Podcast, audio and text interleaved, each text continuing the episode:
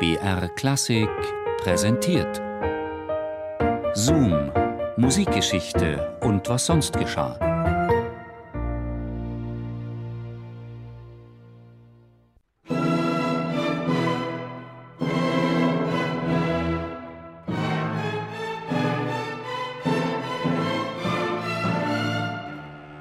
Es ist das reine Klischeedenken.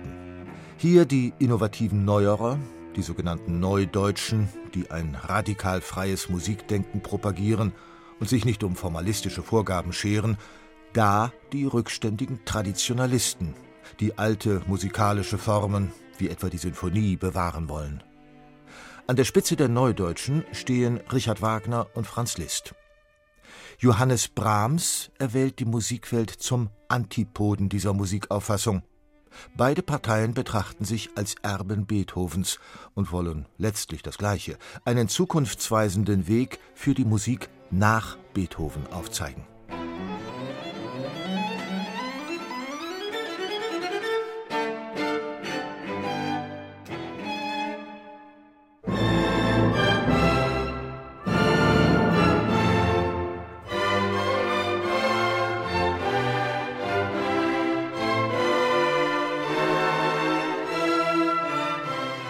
Die Neudeutschen formieren sich als musikalische Fortschrittspartei.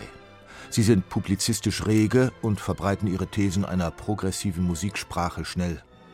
Neue Formen wie sinfonische Dichtungen und Musikdramen erklären Wagner, Liszt und andere zur Zukunftsmusik. Sie schreiben sogenannte Programmmusik, Musik also mit außermusikalischen Inhalten. Brahms indes hat andere Vorstellungen von der musikalischen Zukunft. Die reine, absolute, also nicht mit irgendeinem außermusikalischen Programm behängte Musik solle im Vordergrund stehen. Gemeinsam mit dem Geiger Josef Joachim und zwei weiteren Freunden verfasst Brahms im Jahr 1860 ein Manifest, eine Erklärung gegen die Neudeutschen. Beklage ich bloß die Verirrungen, so beklage ich Wagner, Berlioz, alle möglichen. Über Verirrungen kann man debattieren und sich streiten, aber wir können und brauchen uns durchaus solchem Scheißzeug gegenüber auf keine wissenschaftlichen Erörterungen einzulassen.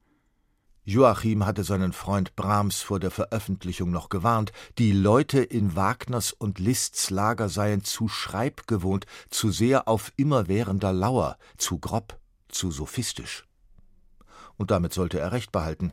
Den Neudeutschen kommt das Manifest gerade gelegen, um Brahms als reaktionär abzustempeln. Prüde wie eine alte Jungfer, so Wagner über Brahms, scheut er den Effekt. Einen Bruderbund für unaufregende und langweilige Kunst habe er mit seinen Anhängern geschlossen.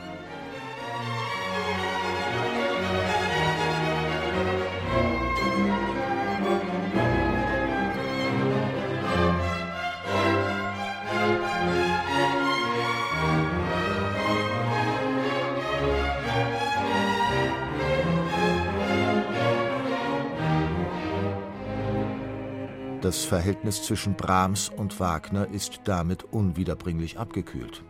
Nach dem spürbaren Seitenhieb des 20 Jahre älteren Wagner lässt Brahms die Feder ruhen. Nie wieder wird er sich öffentlich über Wagners Musikauffassung äußern. So harsch und so persönlich er auch angegriffen wird, Brahms bewahrt sich einen sachlichen Zugang zur Musik, auch wenn es die seines erklärten Feindes Wagner ist. Dieser allerdings zeigt sich weniger zimperlich. In seiner Schrift über die Anwendung der Musik auf das Drama zieht Wagner noch einmal genüsslich her über Brahms Musik. Es ging und geht in unseren Symphonien jetzt weltschmerzlich und katastrophös her. Wir sind düster und grimmig, dann wieder mutig und kühn. Wir sehnen uns nach der Verwirklichung von Jugendträumen. Dämonische Hindernisse belästigen uns. Wir brüten, rasen wohl auch. Da wird endlich dem Weltschmerz der Zahn ausgerissen. Nun lachen wir und zeigen humoristisch die gewonnene Weltzahnlücke. Tüchtig, derb, bieder, ungarisch oder schottisch. Leider für andere langweilig.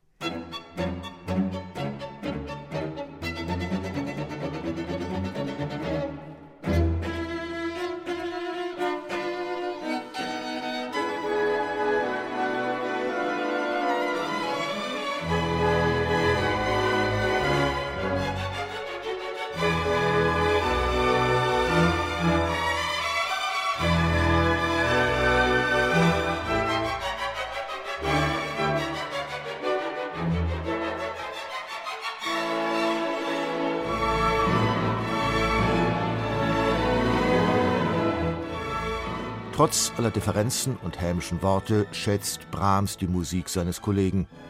Dass dieser vor allem Opern komponiert, Brahms aber keine einzige, hilft vielleicht, das Verhältnis nicht eskalieren zu lassen.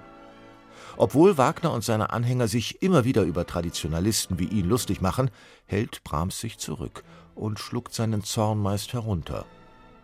Als er gemeinsam mit einem Freund in der Zeitung eine etwas missfällige Kritik über Wagner liest, lässt er sich zu einem Kommentar hinreißen, aus dem Bitterkeit spricht. Und für jede solcher Äußerung hält man mich als den eigentlichen Urheber, und ich kenne Wagner besser als Sie alle. Freunde wurden Brahms und Wagner nicht mehr. Aber wie heißt es doch bei Wagners Meistersingern von Nürnberg schon? Wer als Meister ward geboren, der hat unter Meistern den schlimmsten Stand.